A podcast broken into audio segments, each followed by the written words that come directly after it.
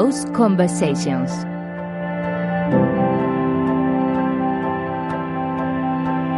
Conversaciones con los CEOs. Un programa dirigido y presentado por Luis Álvarez Satorre. Hola, hoy nos encontramos un día más en, en este programa en el que compartimos las experiencias de máximos ejecutivos, ejecutivas, responsables de compañías, gente que está o ha estado eh, liderando proyectos empresariales, personales, familiares o trabajando para grandes compañías.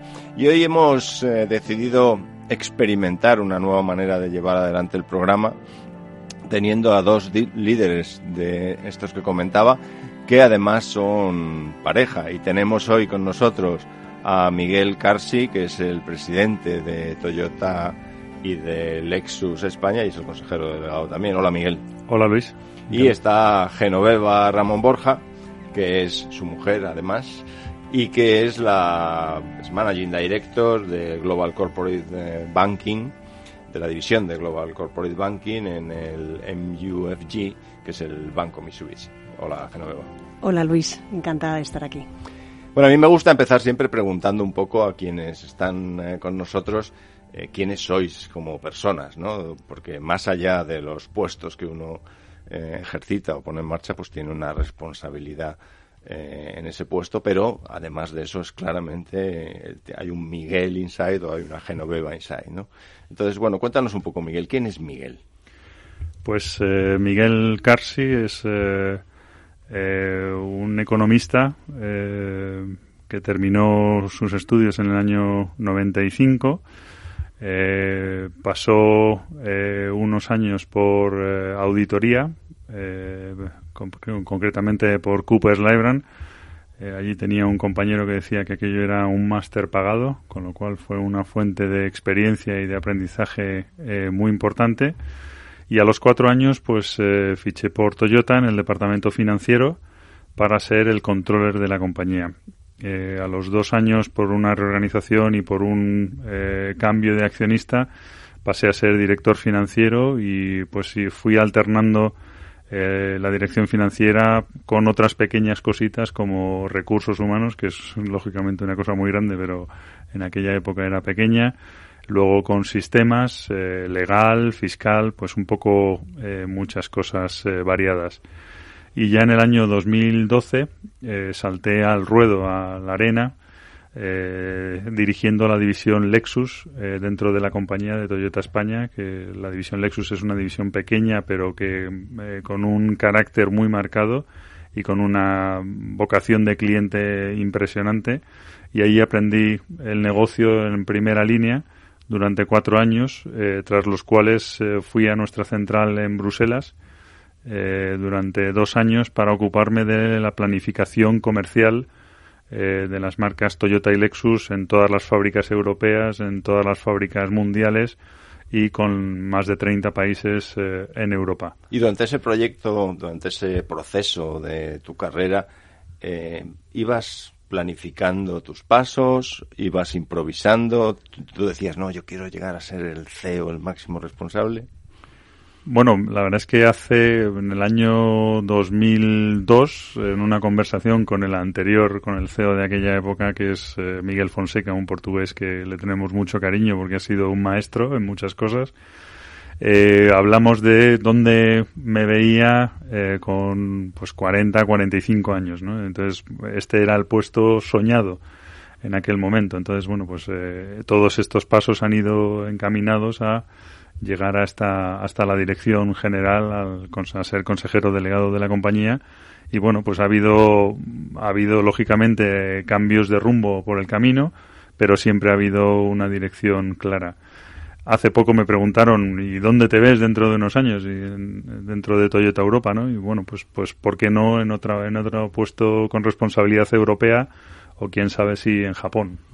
Bueno, y compañeros de estudios, eh, estabais en una clase distinta, pero al final estudiasteis eh, juntos, eh, empezáis a tener unas carreras, digamos, profesionales en paralelo. Eh, ¿En qué momento piensas tú, Genoveva, dices yo, es que a mí me gusta lo de tener un proyecto propio, liderar una organización? ¿En qué momento te lo planteas? Pues la verdad que hay un momento, sobre todo para las mujeres, que tienes que de verdad tomar esa decisión de, querer buscar más responsabilidades. la verdad que tú conoces bien un, programa, que hay mucha gente al que que está participando, que es el proyecto Promociona. Yo creo que todas las mujeres necesitamos eh, ese, ese, ese, momento de pararte a pensar en, los años que llevas trabajando y, ver a dónde quieres ir y si tienes que pasar de ser soldado a ser capitán. Esa fue una recomendación de un coach eh, que ese programa me, me, me, facilitó y yo creo que ahí, ahí cambié el chip. Yo he estado más de 20 años en BNP Paribas, soy compañera eh, de carrera de Miguel en, en, ICADE y, um, igual, igual que Miguel, pues eh, fiel a una marca y, a un banco fantástico como, es BNP Paribas. Pero llega un momento en el que eh, surge otra oportunidad, una oportunidad de crecimiento y además de, desarrollo de, la franquicia en España, eh, como en su día hicimos en, mi anterior casa. Y, eh, ahora estoy, pues, francamente ilusionada con, con el, potencial que MUFG, que es el antiguo Bank of Tokyo Mitsubishi, pero recientemente nos han cambiado el nombre, es complicado de pronunciar, ¿eh? pero MUFG es, es, es, es un banco muy grande con un gran potencial de ayudar a nuestros clientes corporativos en España. Y ahí realizáis financiaciones a empresas y bueno, yo creo que me he quedado impresionado cuando he visto lo que estáis haciendo y sobre todo la vocación que tú tienes personalmente, yo creo que lo que estás ayudando a que tu equipo mantenga ese foco en el cliente, ¿no? Yo creo que nuestros oyentes seguro que tienen curiosidad e interés en ver cómo se vive eh, desde el punto de vista personal cuando tienes alguien de una carrera de gran éxito a tu lado y, cómo os habéis ido apoyando ¿no? en estas distintas fases. ¿no? Entonces, bueno, voy a empezar eh, contigo y ahora volveré contigo, Miguel. Pero Genoveva, ¿cómo, cómo se, se vive esto de decir, oye, mm, yo tengo que apoyar eh, pues eh, la verdad que ha sido todo una evolución, ¿no? Como todo, todos los, matrimonios, los matrimonios evolucionan y, eh, nosotros pues em, empezamos eh, nuestras respectivas carreras a lo mejor pues con un balance de, carga de responsabilidades a lo mejor un poco asimétrico que ha ido evolucionando con el tiempo. Yo siempre recordaré el día que vi que Miguel cambió su chip totalmente con respecto a em, el, cuidado de nuestros hijos. Tenemos tres hijos y cuando eran muy, muy pequeños, yo creo que cuando el mayor tenía seis años, eh, se dio cuenta que no se quería perder eh, ni una sola tutoría de nuestros hijos y que quería participar del magnífico proyecto que es educar, ¿no? Y luego, pues con la, eh, con los años, ese balance de responsabilidades ha ido, ha ido ha ido variando y, em, y, la realidad es que yo diría que hoy Miguel en casa hace casi tanto o más que yo. ¿Y cómo se llaman vuestros hijos, Miguel? Pues el mayor se llama Miguel, eh, como el padre, 19 años, eh, luego está Íñigo, 17 años, y luego el tercero es Guillermo, que tiene 14 para 15. Y cuando vivís eh, esos momentos de vamos, estar con vuestros hijos, creciendo con ellos, eh, de alguna manera disfrutando vuestras carreras profesionales, seguro que también habéis tenido momentos de dificultad en esos procesos. ¿Cómo, cómo os hacéis esa especie de mentoring o os vais fuera a buscar mentores? Bueno, te, te, iba a contar, iba a empezar por una, por una historia que cuando acababa Beba de Genoveva de dar a luz a nuestro segundo hijo, a Íñigo, lo tenía en brazos, eh, estaba pues eh, recién nacido y recibí una llamada de la oficina de mi jefe diciendo ¿dónde estás? que tenemos un problema y tienes que, que venir corriendo, ¿no? Entonces en aquel momento pues tuve que soltar a, a Íñigo con eh, pues uno o dos días de, de vida y salir corriendo a la oficina pues porque teníamos una operación importante y había pues fue una eh, nos compró Toyota Motor Corporation el 100%. O sea, fue un evento muy grande, ¿no? Entonces, bueno, pues en, ese momento, lógicamente, la prioridad pasa a ser el trabajo por, eh, las características y eh, pues hay que buscar apoyo para, para, para que los, los niños y el resto de la familia pues no esté, no esté desatendido, ¿no? Entonces, siempre que hemos tenido picos, porque lógicamente en los trabajos también hay picos y hay valles, pues eh,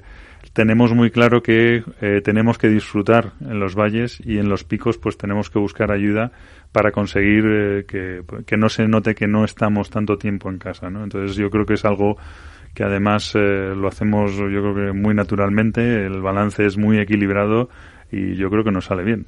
Hay mucha gente que cuenta que uno de los riesgos cuando hay posiciones ejecutivas, cuando, uno tiene una cierta responsabilidad, es que dice, es que te traes siempre los problemas a casa, ¿no? Eh, ¿Eso en vuestro caso es una ventaja, el hecho de poder compartir en determinados momentos preocupaciones y confrontar con quien tienes al lado que quizá tiene más facilidad para entender los retos a los que te puedes enfrentar?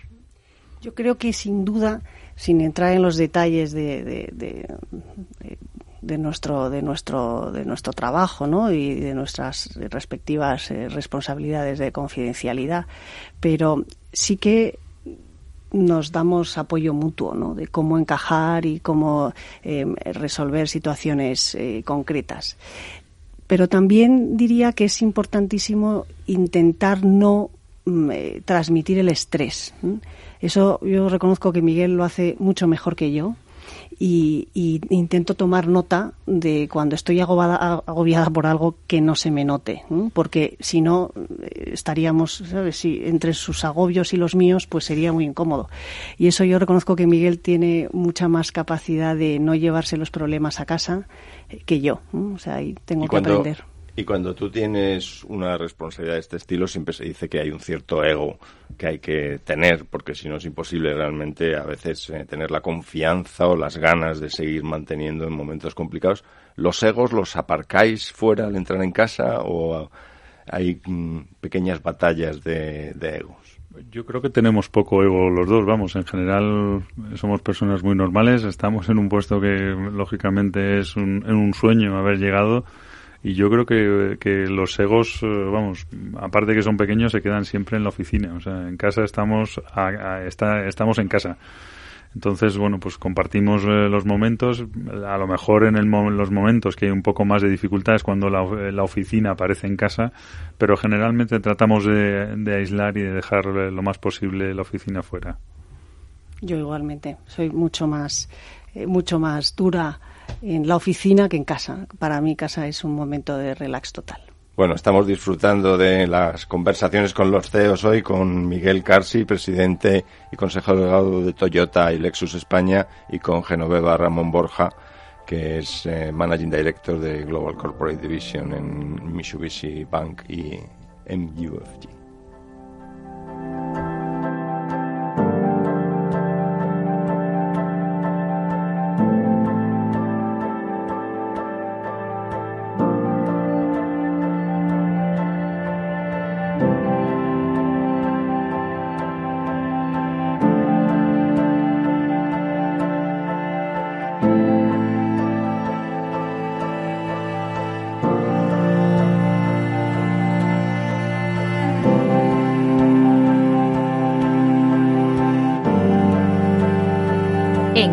Radio, conversaciones con los CEOs. Continuamos hoy con estas conversaciones, estas charlas, yo diría casi en la intimidad, ¿no? con eh, estos máximos ejecutivos que nos revelan algunos de sus secretos y sus a veces frustraciones o grandes satisfacciones. Y hoy estamos contando con la presencia de Genoveva Ramón Borja, que es eh, Managing Director, dirigiendo la división de Global Corporate Banking de MUFG, que es el banco Mitsubishi. Y estamos también con su marido, que es Miguel Carsi, que es el presidente de Toyota y Lexus eh, en España y es su consejo delegado también. Estábamos hablando, Genoveva, hace un segundo de esa importancia de equilibrar de alguna manera la parte personal, la parte profesional, el vivir en la familia con vuestros tres hijos. Pero también es cierto que tenéis, yo creo que el privilegio, la suerte de trabajar en compañías multinacionales y también durante vuestra carrera lo habéis hecho, ¿no? ¿Qué se aprende del proceso cultural, de la diversidad cultural que se vive en distintos mundos? Eh, tú estuviste tiempo en una compañía francesa, eh, has trabajado también, ahora estás trabajando en una compañía japonesa. Yo creo que de la parte de Japón, como también te toca a ti, Miguel, ahora hablaremos, ¿no? Pero me interesa mucho entender cómo veis la diversidad cultural a la hora de liderar un equipo. Pues desde luego hay que tenerlo muy en cuenta. Hay que ser conscientes que eh, cuando tienes enfrente a gente que tiene otra mentalidad, simplemente por el hecho de ser, mm, pues ser de otro país, pues tienes que intentar adaptarte. Yo creo que los españoles tendemos a ser muy muy auténticos y, sentirnos eh, muy muy muy sueltos a la hora de mantener las conversaciones. Muy sueltos y efectivamente hay veces, yo sé que cuando tenía que viajar bastante a París y, la verdad es que intentaba eh, controlar el entusiasmo español eh, que todos llevamos dentro, porque además pues, pues el perfil y la, y la, y la, la cultura japonesa, digo, la cultura francesa, pues son es una mentalidad mucho más, yo te diría, un poco más pesimista, ¿no? Y de, y de, y de cuestionar mucho las cosas y no, y no estar a gusto. Entonces, efectivamente, había que hacer un esfuerzo de... Pero sí es cierto también que esos eh, directivos eh, españoles en compañías eh, multinacionales tienen como una especie de impronta, un conjunto de características que les permiten de alguna manera mm, conseguir un cierto reconocimiento de distinción ¿no? respecto a cómo se comportan o cómo ven los problemas otras personas. Estoy de acuerdo.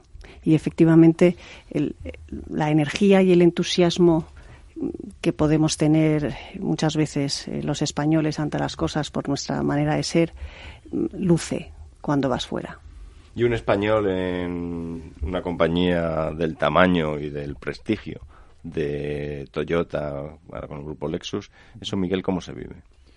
Bueno, la verdad es que yo me considero muy afortunado, ¿no? Porque Toyota eh, en España, eh, cuando en el 2003 eh, adquirió el 100% Toyota Motor Corporation de la compañía, mandaron dos ejecutivos japoneses cuya misión no era entrar en el, en el negocio en el día a día, sino era tratar de de hacernos ver eh, las bondades de Japón y de la cultura japonesa, así como del estilo de gestión eh, de los japoneses. Y yo creo que aquello fue un aprendizaje muy importante, porque luego cuando vas a Japón, y hemos, eh, hemos estado bastantes veces en Japón, ves que es una mentalidad muy distinta a la nuestra. empresarialmente eh, la obsesión por el cliente, por el largo plazo eh, japonés, yo creo que es... A mí me, impresionó en una reunión que tuve con el que era entonces el CEO de NTT Data, que hablaba del, dice, mira, dentro de 50 años nos gustaría ver la mm. compañía con este perfil, algunas de las adquisiciones que estamos haciendo van a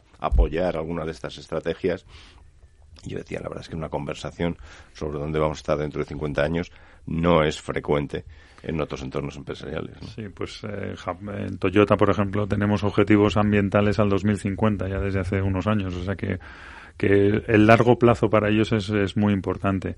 Luego la otra experiencia que he tenido también, donde he aprendido un montón de, de otras nacionalidades, ha sido en el paso eh, de dos años por la oficina central en Bruselas, donde además tenía un equipo bastante grande de personas porque era una función bastante crítica dentro de la organización eh, y de 50 personas podía tener más de 15 nacionalidades, con lo cual hacía eh, a lo mejor a veces más complicado el, tratar de ver cuáles son las peculiaridades de cada uno, porque claro, al final unas personas eh, pueden interpretar las cosas de una manera muy diferente a otras. ¿no? y tú, Genoveva, ahora mm, has pasado del entorno francés a trabajar también con japoneses, ¿no? Seguro que Japón es un tema en casa que se trata.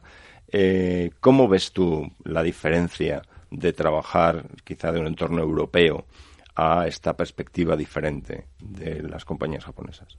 Pues que requiere una adaptación, sin lugar a dudas, y, Miguel está siendo de gran ayuda ¿eh? en eh, dándome consejos para, para, para adaptarme y, y, que mi perfil pues encaje ¿no? con lo que con lo que puede esperar pues nuestros nuestros máximos responsables japoneses. Es cierto que yo trabajo mucho con nuestra oficina en Londres, donde además de japoneses pues, tenemos multitud de nacionalidades y eso enriquece una barbaridad.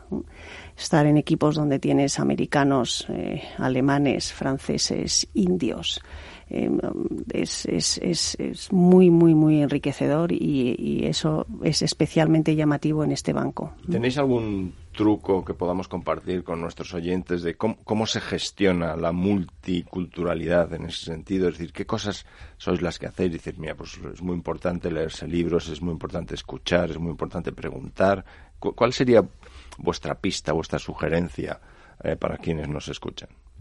Yo creo que lo más importante es escuchar, escuchar a las personas, eh, porque eh, cuando escuchas es cuando realmente eh, ves los puntos de vista distintos, ¿no? Entonces, lo que tú piensas que se puede ver solamente de una manera, mm, cuando preguntas empieza a haber un abanico de posibilidades. Entonces, es cuando ves la diversidad y cuando tienes que hacer las cosas con más tacto y con más variedad, ¿no?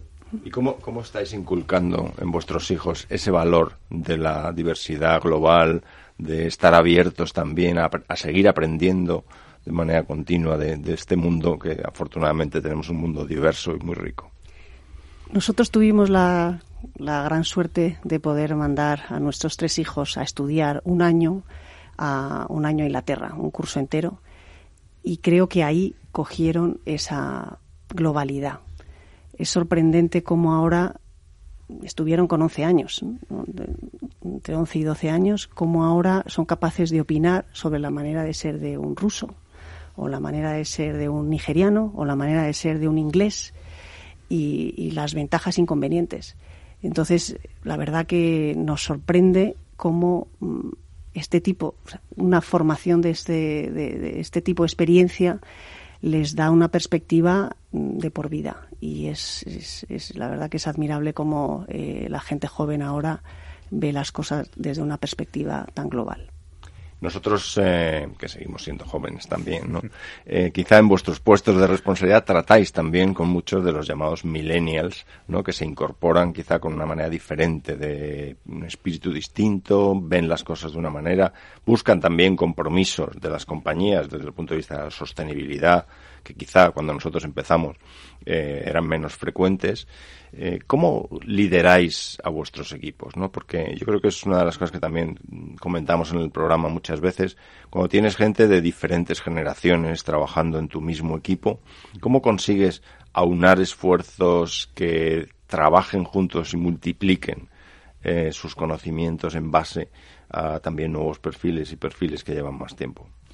Bueno, yo creo que mm, la gente joven que se está incorporando a las compañías están ayudando a hacer cambios dentro de las compañías. Yo creo que es, es una novedad, ¿no? Antes, pues, cuando entrabas en una compañía y vas eh, madurando con la compañía y la compañía, pues, tenías cierto o, menos eh, poder de influencia, ¿no? Yo creo que ahora la gente joven cada vez más eh, ayuda a cambiar las compañías porque somos también llevamos muchos años haciendo las cosas de determinada manera y lo que vemos fuera es que hace falta cambiar y adaptarse a estos tiempos. Entonces ellos están ayudando mucho a transformar las compañías por dentro. Y yo creo, Genoveva, que tú, por lo que yo te conozco, eres una de las personas que eh, está dispuesta a dejar espacio para el equipo, ¿no? Y quizá, eh, por lo que sé, también choca en algunas organizaciones que tú llegas y dices, no, no, yo el, el, nuevo jefe no es el jefe que hace todo, que sabe todo, sino es el jefe que es capaz de sacarle partido a los conocimientos.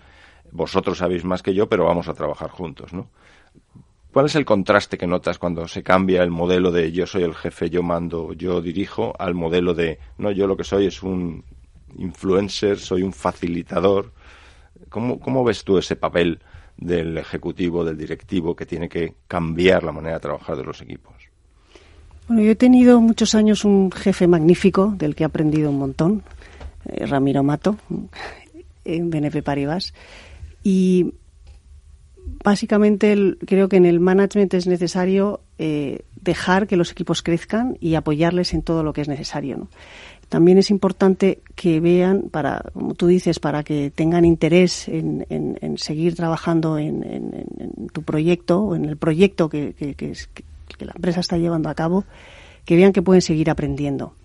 Y para poder seguir aprendiendo eh, necesitas también que tu propio jefe tenga ganas de ir a más. ¿eh? Y para querer ir a más tienes que ser tú el primero que está dispuesto a trabajar el que más. ¿Y qué se hace cuando, cuando alguien de tu equipo, tú dices, mira, yo sé que tú quieres hacer esto, pero a lo mejor tus capacidades son mejores en este otro área?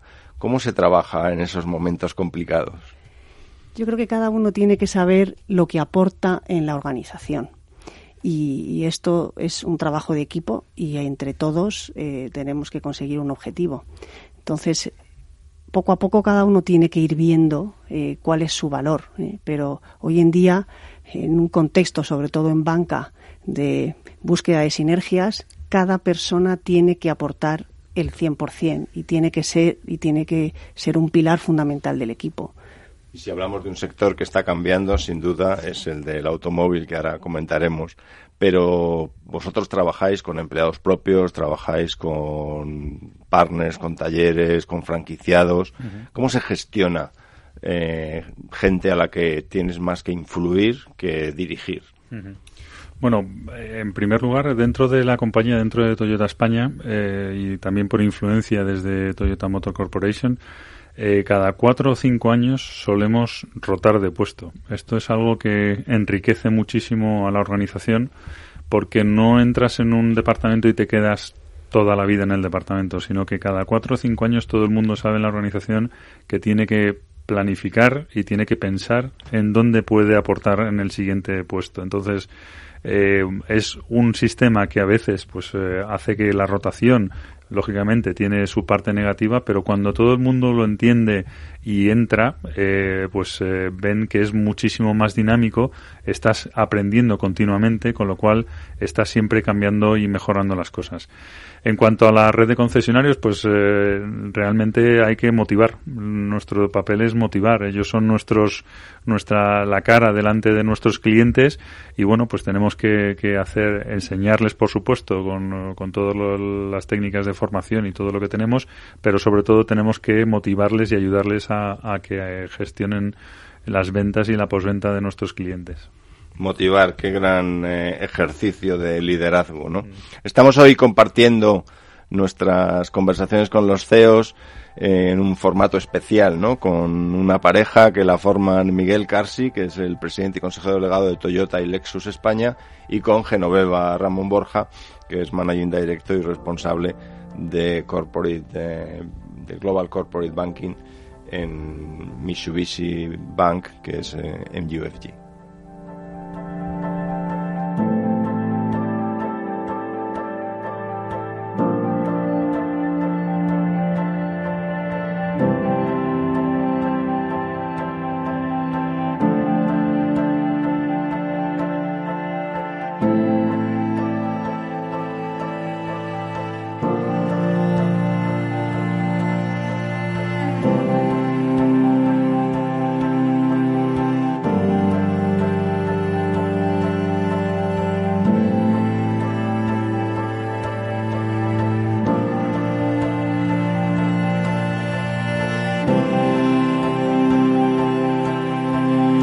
Conversaciones con los CEOs.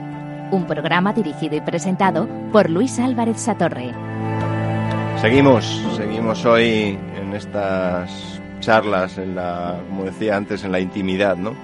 Con eh, Genoveva Ramón Borja, que es la Managing Director, la máxima responsable de Global eh, Corporate Banking Division en eh, MUFG, que es el banco Mitsubishi, y con su marido, eh, Miguel Carsi, que es el presidente y consejo delegado de Toyota y Lexus España. Eh, a mí me gusta tocar en esta última, digamos, sección del programa eh, cómo está influyendo la llamada transformación digital en cada uno de los negocios, en las relaciones con clientes, en nuestras propias compañías, en cómo nos organizamos incluso la vida en muchos casos y cómo nos cambia el estar disponibles en todas partes, ¿no?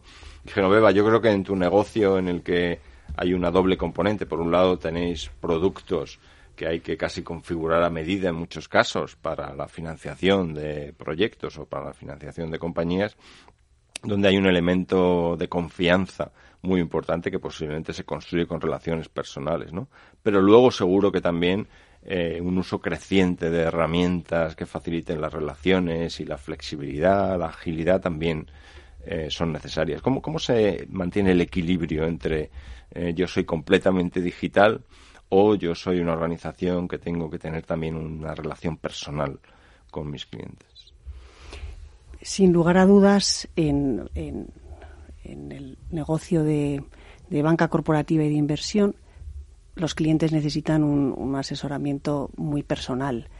Por supuesto, la confianza es clave y, la y los productos están eh, muy estructurados y no es tan sencillo eh, utilizar eh, plataformas digitales, incluso en determinadas áreas, como por ejemplo la contratación de divisas. Hay plataformas electrónicas que están utilizándose mucho, pero en, en determinado tipo de operación más compleja, al final el cliente siempre quiere hablar con él Em, con, el, con el marketer de ese tipo de productos. Entonces, yo diría que en banca la digitalización está empezando sobre todo más en la parte retail y en, en la parte de, de, banca corporativa y de inversión vamos un poco más retrasados.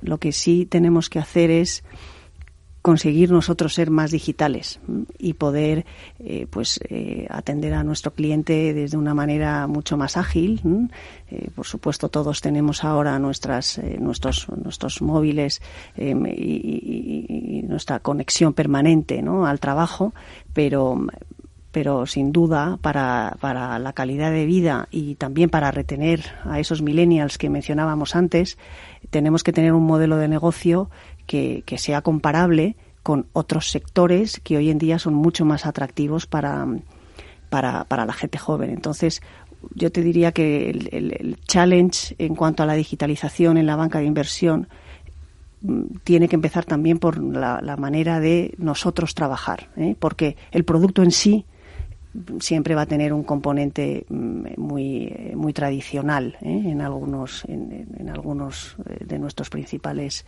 eh, nuestras principales áreas de servicio. Bueno hablabas de otros sectores claro me has dado pie a que le pregunte a Miguel porque si hay un sector que está yo diría en la tormenta perfecta no en el, es el sector de la movilidad no en el sector un sector en el que por un lado tenemos la electrificación de los vehículos por otro lado tenemos la automatización o el que los vehículos sean autónomos y luego tenemos el modelo de compartir esos vehículos, ¿no? Entonces esa confluencia de fuerzas eh, está cambiando seguramente como vosotros los líderes que estáis al frente de compañías tenéis que afrontar el modelo de negocio. Cuéntanos un poco cómo ¿Cómo lo sientes tú? Bueno, eh, yo creo que en, Toyota nuestro presidente global, el señor Akio Toyoda, pues eh, lo ha dicho muy claro, ¿no? Tenemos que dejar de ser una, una, una empresa que fabrica coches a ofrecer soluciones de movilidad. Entonces, pues estamos en ese, en ese tránsito, en ese cambio de modelo, donde yo creo que, bueno, estamos sentando la base de los próximos 20, 30 o 40 años, ¿no? Entonces, bueno, pues eh, de momento todavía pues el modelo no está perfectamente definido porque hay distintas pruebas. Estamos, yo creo que todos los fabricantes estamos haciendo distintas pruebas en distintos sitios y con distintos productos. Y bueno pues cuando consigamos eh, descubrir que es completamente la movilidad pues eh, ahí estaremos estaremos todos no pero yo creo que, que tenemos que estamos todos avanzando mucho y muy rápido ¿Y cómo lo vive un máximo responsable de una organización? ¿no? Porque tú, en el fondo, ves un sector en el que llevas tiempo, que conoces bien, mm. que se transforma. ¿Cuáles son los sentimientos? ¿Te da vértigo? ¿Te da miedo? ¿Resulta una situación excitante? ¿Es un reto personal? ¿Cuál es esa sensación? Porque esto del mensaje estándar de no, estamos afrontando como corporación, pero tú personalmente, alguien que está al frente de una compañía y dice, uff, vaya lío. Yo creo que lo que no tiene que dar nunca es pánico. Lo que sí que es es un momento único y excepcional. Entonces tenemos que aprender y divertirnos con, con el momento, ¿no? Yo creo que una de las eh, de los mensajes que también estamos aprendiendo que, que, nos está llegando cada vez más es que eh, en estos momentos se puede fallar Eh, ahí eh, se puede experimentar y se puede y hay hay posibilidad de fallo. Toyota es una compañía que ha, evolucionado dos veces. Lo que mucha gente no sabe es que Toyota empezó vendiendo telares.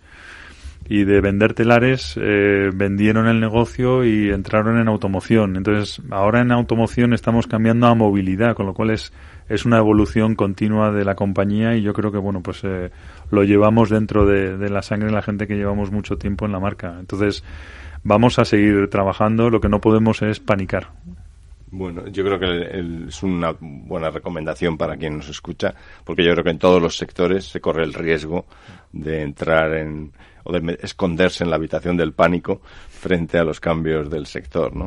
Cambios que seguramente lo decías tú, Genoveva, ¿no? Un sector como el de la banca, los servicios financieros en general. Si nos vamos un poco más allá de lo que hacéis vosotros directamente, ¿tú cómo ves este mundo de las fintech? Eh, las cosas que están ocurriendo, compañías pequeñas que nacen y que tratan de ser disruptores del mercado, pero al mismo tiempo las grandes organizaciones como tu banco, el Banco Mitsubishi, que también se replantean cómo tratan con sus clientes. ¿Cómo ves esta dinámica del todo el sector financiero que se transforma? Yo creo que hoy en día eh, vivimos en dos mundos, el regulado y el no regulado. Entonces están surgiendo pues, players que son capaces de, proponer, de hacer una propuesta de valor a los clientes que, es, que es muy atractiva y, que, se puede desarrollar de manera rápida. Eh, esto es, lo estamos viendo ahora, las fintechs tienen un modelo de negocio que en el momento en que coja mucho tamaño, pues alguien acabará eh, a lo mejor poniendo orden, ¿no?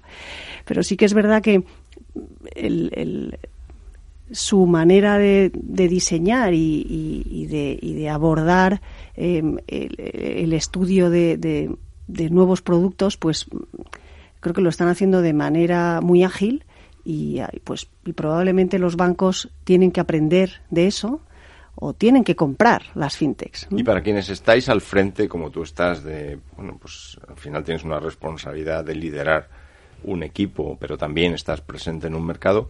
¿Cómo estás tú al día? ¿Con qué haces para estar al día? Porque yo creo que muchos de los que nos escuchan dicen, bueno, es que con la cantidad de información que hay, ¿yo, yo qué hago para saber lo que pasa? ¿no? ¿Que ¿Tú tienes algún truco especial que nos puedas desvelar hoy? ¿Sigues algunas webs? ¿Hablas con gente que está también haciendo cosas? Eh, no sé, preguntas a tus hijos. Yo utilizo a mis hijos. Yo tengo cuatro hijos y desde luego, desde Rocío, Jorge, Miguel y Luisja, eh, que están completamente en el mundo de la tecnología, yo los utilizo como referencia. ¿no? ¿Tú, ¿Cuáles son tus trucos? Yo creo que trucos para estar al día eh, probablemente no tengo los suficientes.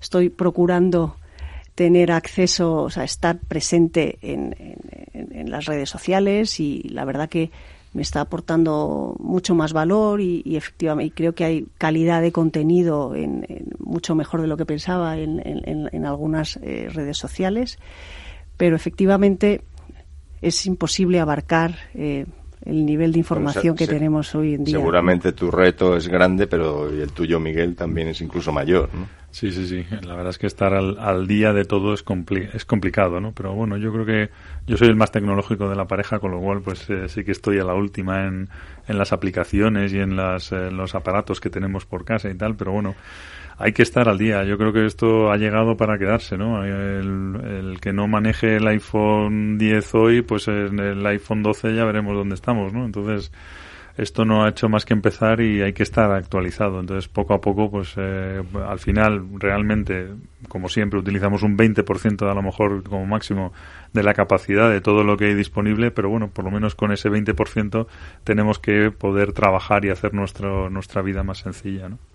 Bueno, yo me vais a permitir que vuelva a, a algo de la conversación que tuvimos al principio para cerrar un poco nuestra conversación y es eh, hay muchas parejas eh, yo tengo la suerte también de que mi mujer eh, tiene una posición también de éxito empresarial y eh, entiendo el equilibrio. ¿Cuál sería vuestro consejo para estas parejas en las que casi todas, muchas de las parejas, los dos trabajan, tienen distintos momentos? Tú hablabas, Miguel, de picos, eh, tú hablabas, Genoveva, de nuevos retos. ¿Cómo, se va equilibrando esa, ese camino paralelo que se va teniendo y si tenéis, bueno, qué hacéis o simplemente qué no hacéis para, para facilitar esa relación? La pareja al final es una es importante pensar que, que somos uno. Entonces los éxitos de uno son los éxitos del otro y los problemas de uno son los problemas del otro. Entonces apoyarnos, nos hemos apoyado mucho, nos, la verdad es que nos divierte trabajar muchísimo y, y yo creo que es eso.